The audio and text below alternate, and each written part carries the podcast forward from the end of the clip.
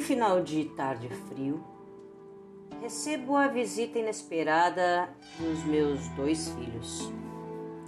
Um médico, outro engenheiro, ambos bem-sucedidos em suas profissões.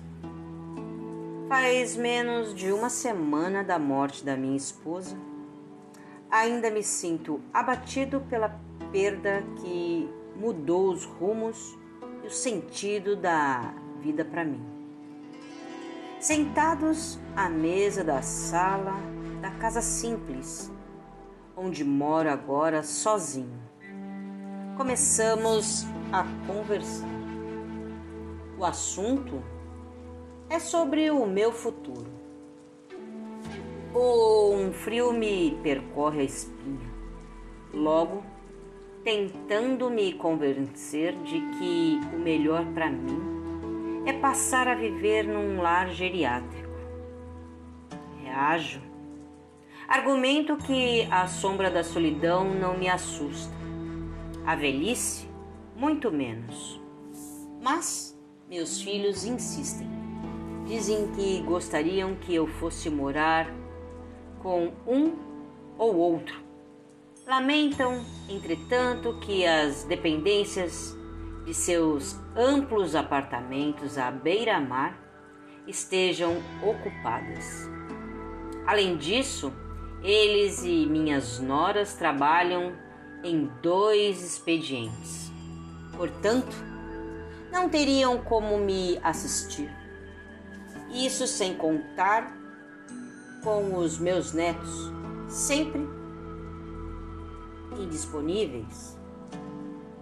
Bom, em meu favor, argumento já sem muita convicção que, neste caso, eles bem que podiam me ajudar a pagar uma cuidadora.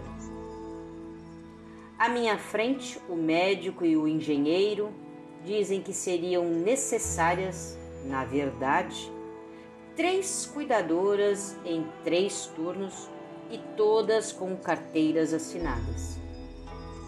O que gastaria em tempo de crise, uma pequena fortuna ao final de cada mês.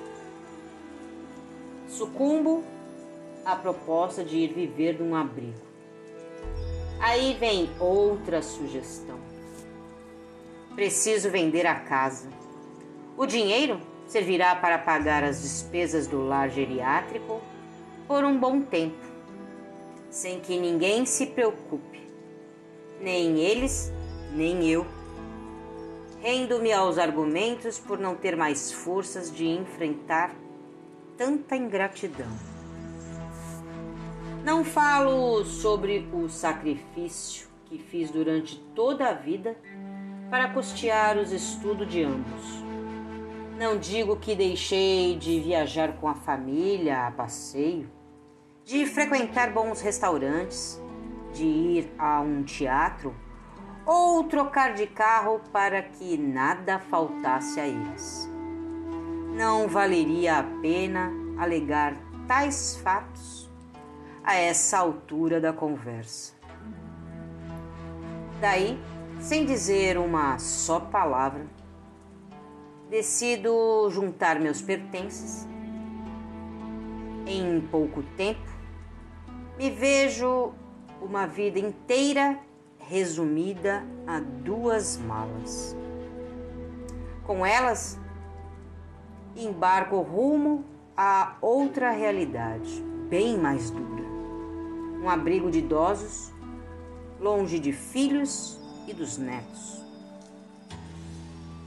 Hoje, nos braços da solidão, reconheço que consegui ensinar valores morais aos meus filhos, mas não consegui transmitir a nenhum dos dois uma virtude chamada gratidão.